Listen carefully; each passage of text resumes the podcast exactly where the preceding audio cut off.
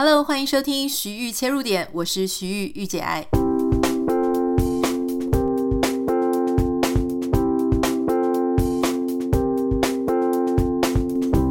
Hello，欢迎你收听今天的节目。今天想要跟你分享的是关于爱情的主题。虽然我很久没有写爱情两性的文章了，但是在 Podcast 上面呢，我们还是可以常常来聊一些这个话题。今天为什么想要聊这个话题呢？是因为有一位网友，他说他也是我的很资深的网友哈，所以他就说他有一个关于爱情的问题想要问我。今年他三十三岁，是一位女生。他说呢，他经历了五段感情，对感情现在是非常的迷惘啊。那他很想要问我三个问题。第一个问题是，爱情到底要选择怎么样的人？而在婚姻的时候呢，又要选择怎么样的人？第二个问题是，到底应该要选择跟自己类似的人好，还是反差大的人好？第三个问题呢，是关于背景条件比较重要，还是自己的感觉比较重要？哇，我觉得这三个问题呢，其实都是还蛮大的问题。不过确实是可以好好的来思考一下哈。所以今天我们就先来跟大家谈一谈我的想法。说真的啦，爱情它其实是一个没有标准答案。虽然我之前写过很多文章哈，然后我们也有很多人生的经验。目前看起来呢，也过得很幸福。可是没有人敢告诉你说，到底怎么样选是对的，因为每一个人都不太一样，每一个人选择对象的需求也都不太一样。哈，好，那我觉得第一个问题还蛮可爱的。他问说，到底爱情里面要选什么样的人，婚姻又要选什么样的人？虽然说这样子好像把你爱情挑的对象跟婚姻挑的对象好像分成两种不同的对象。可是老实说，如果你没有经过谈恋爱的那个过程，你怎么可能走到婚姻呢？除非你是媒妁之言嘛，一开始就说好啊，我就嫁给这个人，那感觉好像婚姻里面的那个对象就没有爱情的成分。难道每个人是可以这样划分的吗？所以当我每次啊看到那些星座专家在讲说，哦，什么星座是适合谈恋爱的对象，什么星座特别是金牛座，他们说是是个适合当老公的对象。但我心里想说，如果你不跟他，你不跟金牛座谈恋爱，谁要跟你结婚，对不对？所以其实没有所谓什么适合谈恋爱的对象，或是只适合婚姻的对象。如果我们要把它两者划分取其一哦，我觉得这个是完全不必要的。这是第一点。第二点呢是，当然你在谈恋爱的时候，最基本的就是两个人要有火花嘛，要有爱情，要有化学变化。你看到他，他要觉得他要有某一些特质很吸引你，然后你很想要花时间跟他在一起，这样的人其实就能够成为你可能感情上的依归。两个人只要碰在一起呢，那就可能变成爱情的对象。所以他的门槛其实蛮低的。那有时候你看，我们小时候可能有些人他的情窦初开是在国中，有些人在高中，有一些人听爸爸妈妈的话，就说上大学才可以谈恋爱、交男女朋友。有些人终其一生呢，他都没有呃遇到什么让他觉得有爱情、浪漫感觉的对象。这种所有的可能性都是有的。当然，谈到婚姻呢，就不是那么呃可以那么单纯。我相信这位网友他想要。问我的问题，当然他不会想要得到只是很泛泛的解答，就是说他应该是想要知道我自己个人是怎么看，所以才会来问我这个问题嘛。哈，我认为在呃你在判断一个你现在正在恋爱的对象能不能够作为你未来婚姻的。一个伴侣的时候，我觉得要考量是两点。我一直都有跟大家讲，你除了要考虑他之外，你也要考虑你自己的状态。好，就是说，你考虑对方，我们都很会考虑对方，我们都很少考虑自己。我们通常考虑对方，就是说，哦，他的什么家庭环境啦，好，是不是出身清白之家？是不是出身？有些人比较贪心，他想要名门之后。那有些人会考虑对方的职业啊、薪水啊、未来的前景，好像在买股票这样子哈。那有些人会考虑说，哦，他会不会把薪水交给我啊？那他平常会不会对我大小声啊？就是会有很多这些条件。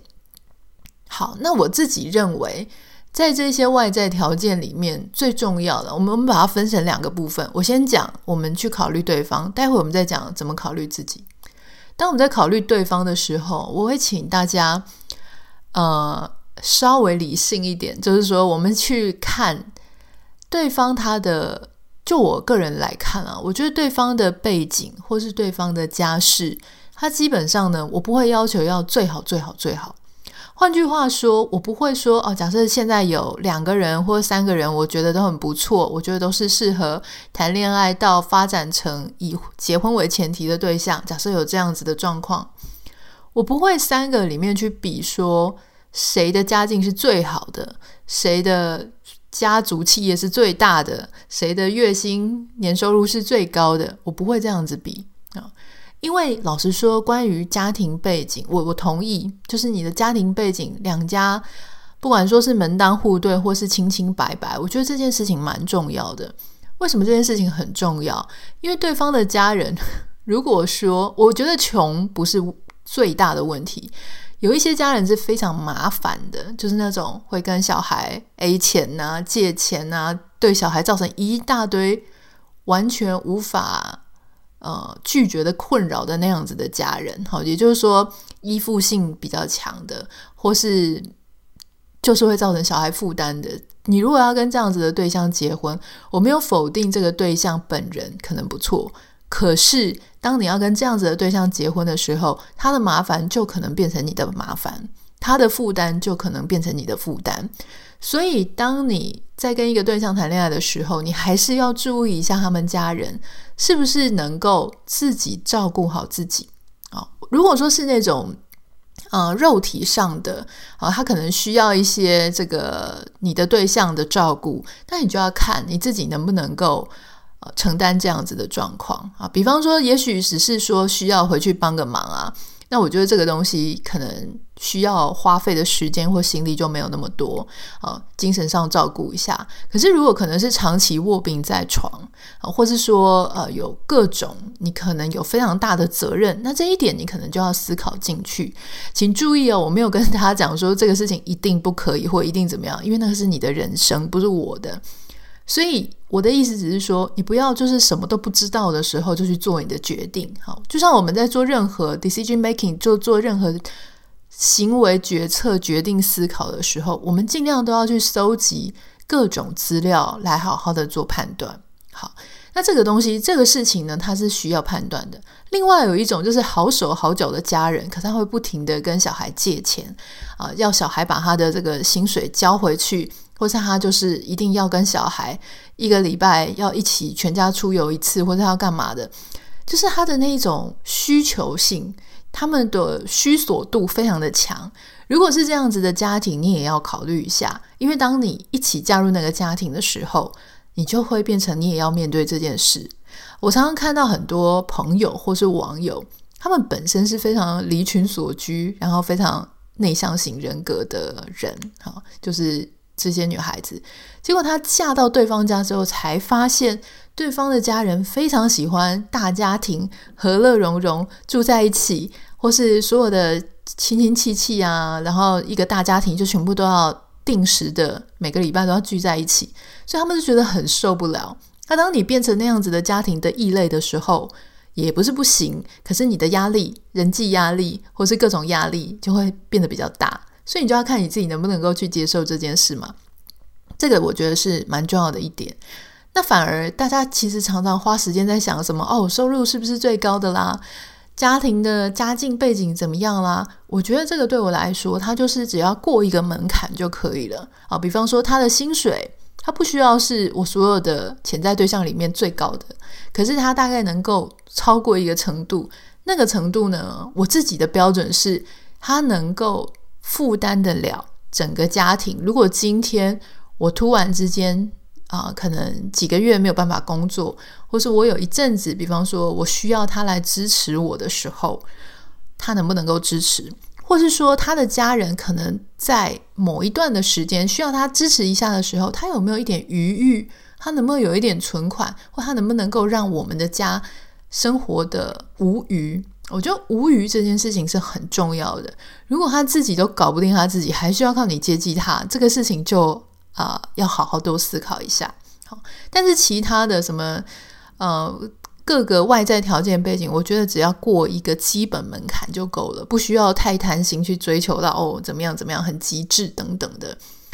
好，那我刚刚一直在强调一件事情，就是说我们不要只看别人的条件嘛，我们要看我们自己的状态。我看过很多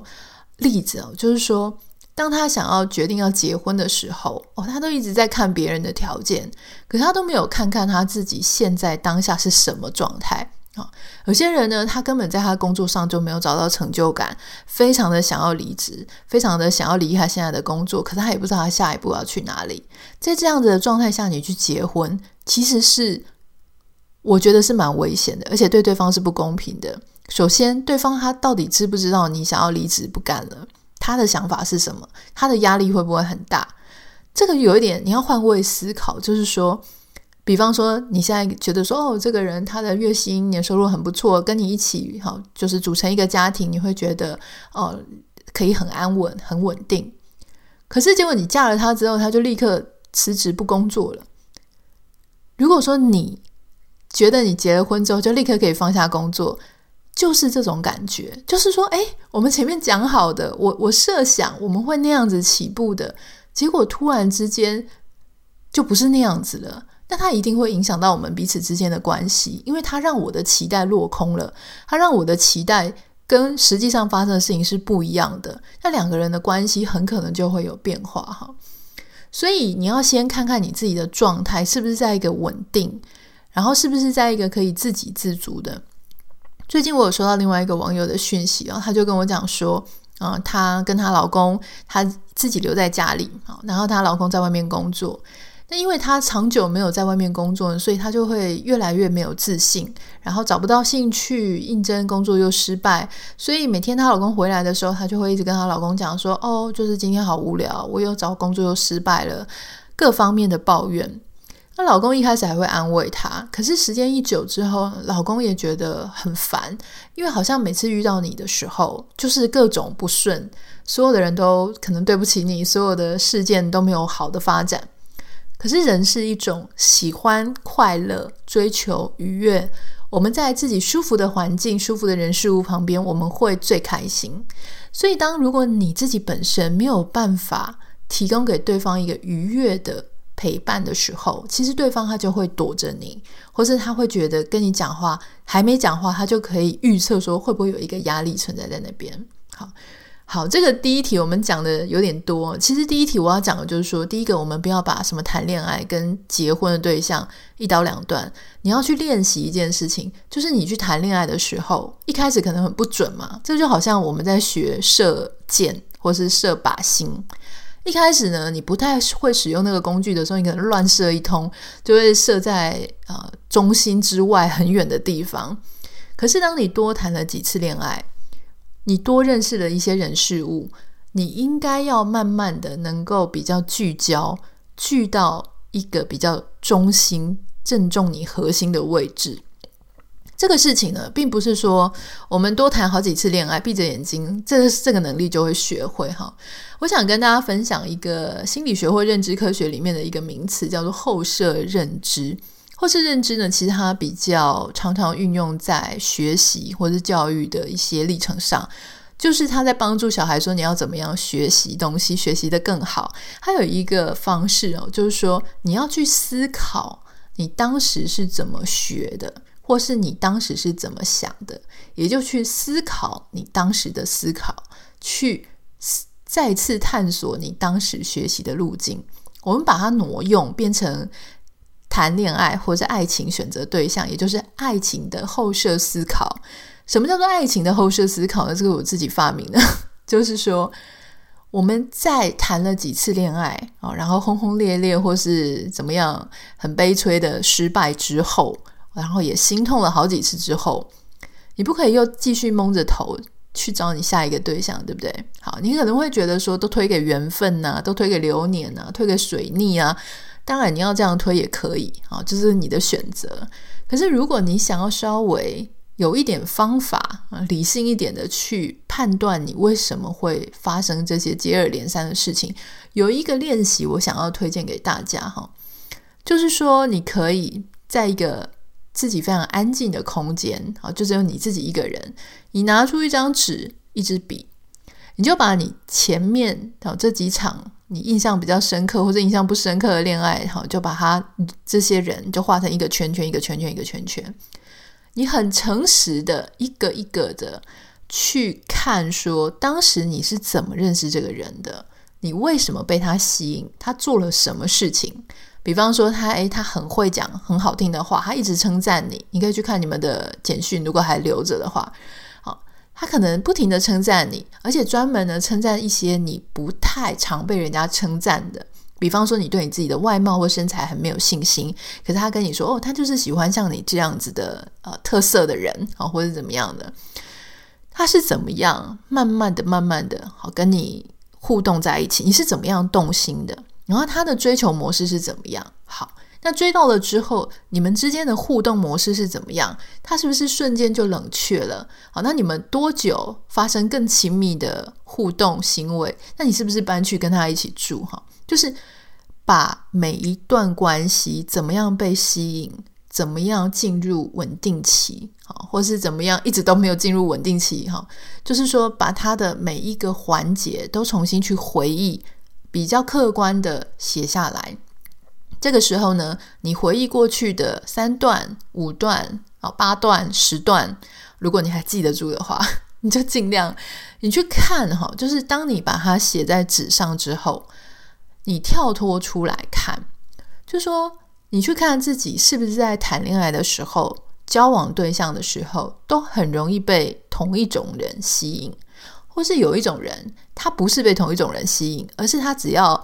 嗯，知道就是一朝被蛇咬，十年怕草绳，他会去选一个截然不同的对象。比方说，他第一个对象就选择哦很帅的，那因为他被很帅的。呃，可能背叛啊，或者把抛弃，所以他第二个就选长得超丑的，结果还是被抛弃哦。所以这个到底出了什么问题呢？就是你要去每一个人，他会有自己不同的 pattern，可是一定会有一个隐隐约约会出现的一种模式。好，所以我在讲说爱情的后设思考，就是我们先把我们之前曾经发生的事情、做过的事情理性的列出来，然后我们跳脱出来看。自己用一种好像心理学家，或者好像呃一个制高点哈，站在制高点，你看看你自己是常常会出什么样的状况。好，当我有一个结论，就说哦，我就是特别容易被什么样子的话吸引，只要他称赞我很特别。只要他称赞我说我超聪明，或是只要他称赞我我好有啊、艺术细胞，或是怎么样怎么样的，或是他就是称赞我啊、我比我其他朋友好，我就好容易动心。如果你发现是这样子的一个模式的话，下一次你再遇到一个对象，你要特别的提醒自己，就是说，OK，当我遇到这个对象的时候，然后呢，他只要称赞我这个部分，我自己。虽然很开心，可是我会提醒我自己，诶，同样的事情又发生了。这一次呢，我可能不要因为他讲这句话，我就这么心动。我可不可以再把时间拉长一点点，再去看？好，那有一些人他的模式是他跟他就是觉得他自己是一见钟情型的，所以他常常呢都在第一个礼拜的时候就定生死，或是见第一次面的时候他就知道哦，我是有感觉，或是没有感觉。那一而再、再而三的去重复这件事情，你知道，对于那种一见钟情型的人，最恐怖的事情就是他可能跟另外的对象，他们在发生亲密行为，或者他们在走到很亲密的那个时间点，就变得很短。我记得我以前有写过一篇文章哦，就是关于他，亲爱的，就是你没有给他足够的时间爱上你，因为我们常常现在。非常的迅速嘛，然后因为社会啊、也非常的开放，我说真的，就是整个风气都非常的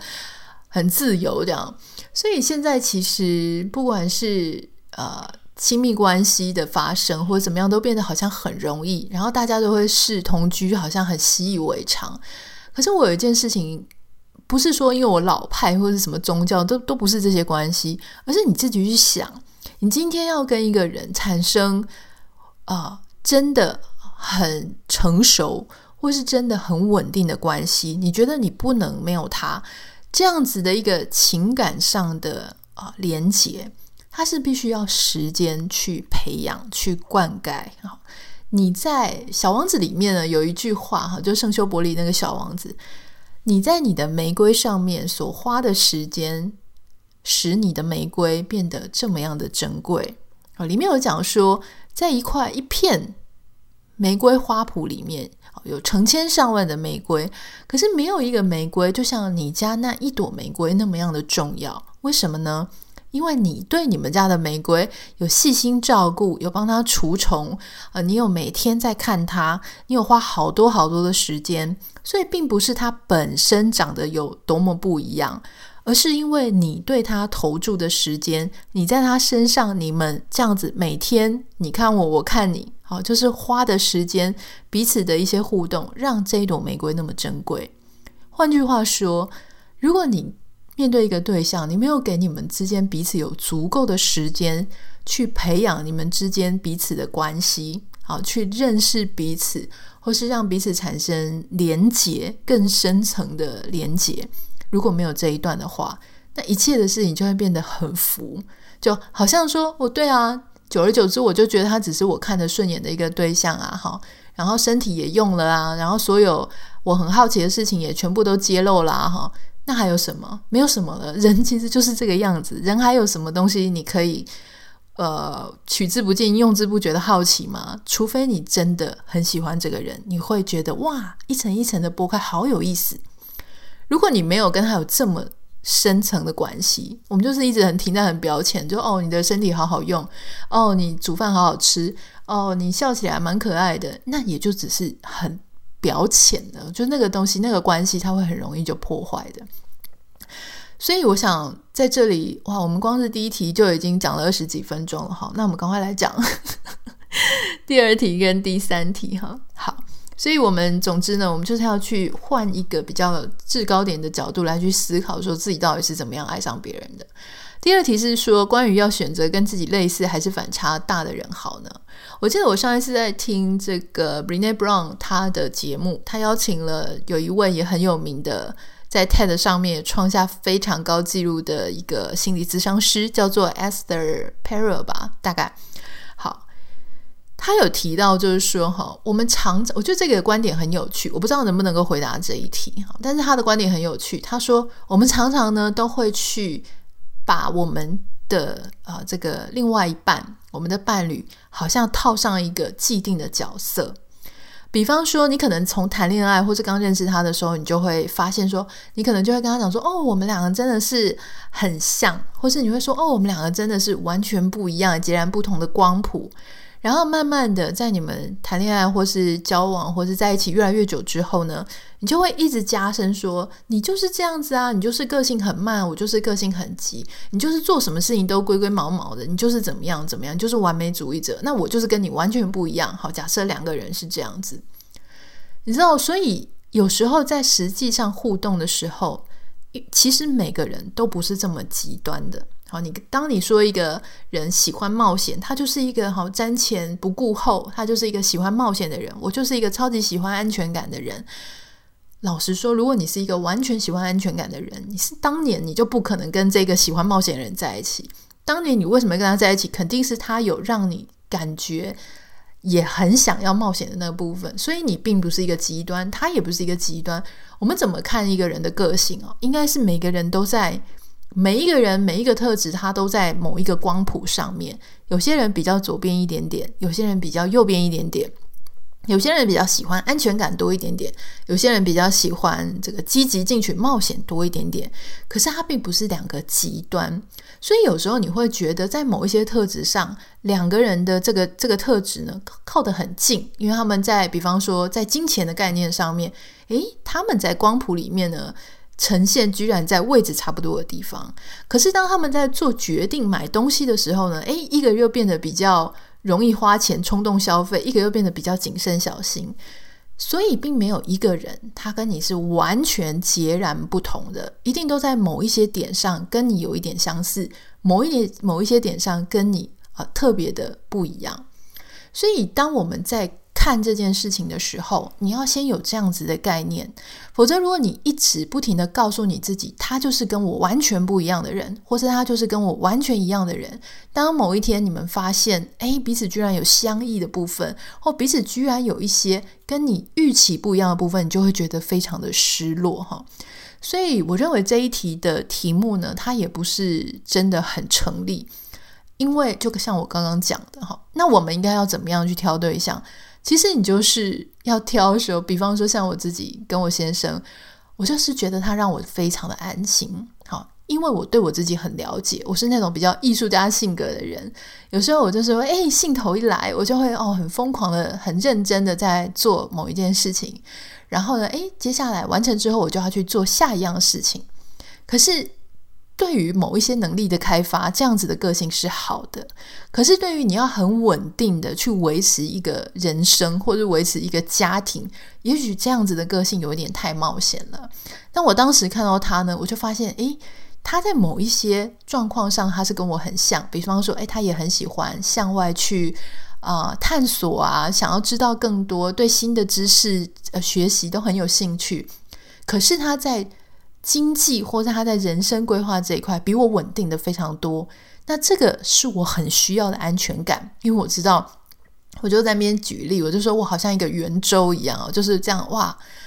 一个直径，然后你的圆周就会一直就画一个圈嘛，哈，它就是各个方向它这样子去尝试。可是我觉得我先生他就很像圆心，所以一个。圆周如果它没有圆心定点在那里，它就会往切线方向飞出去，对不对？它的那个力啊力量就会往切线方向飞出去。唯有有一个圆心，这一个力量呢，它才会被抓着画一个漂亮的圆。所以这是我当时的一个想法哈，希望可以回应到你这一题。好，那第三题你刚刚提到说背景条件重要还是自己感觉重要？我觉得我在第一题应该已经回答过了哈，就是说背景条件很重要。但是他只是只要跨过一个门槛就可以了。所谓的重要是说，我觉得他必须要被思考啊，并不是说有绝对值的高低。那自己的感觉，你的感觉，老实说，你的感觉不用我来教了哈。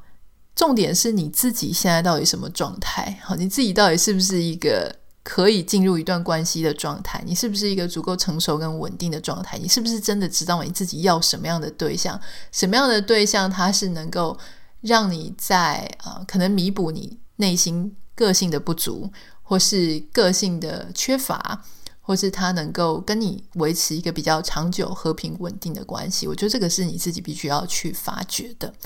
好，这个就是我们今天要跟大家谈的关于爱情，还有爱情的后设思考。你要先去了解，你到底在谈恋爱的过程当中，你在决定事情的过程当中，还有你在。发展一段稳定关系的过程当中，你有没有一个很像的一种啊、模式或是状态啊？就先把它列出来，然后呢，跳脱起来思考，看看就是说你能不能够去思考你当时是怎么样去想的。那透过这一些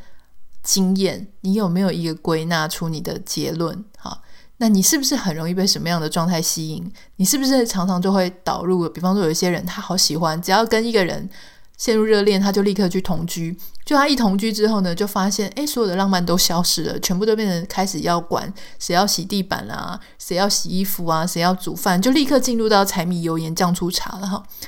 每个人都有他自己的谈恋爱的模式跟他的盲点。好，我们跳脱出来思考，也许能够帮助你未来拥有。呃，更满意的关系，应该这样说。好，如果你有任何对于今天的节目有想要跟我分享的话，你可以私讯到我的 Instagram 信箱 Anita 点 Writer A N I T A 点 W R I T E R。也麻烦大家帮我们多多分享节目给你的朋友，可能你可以分享在 Instagram 的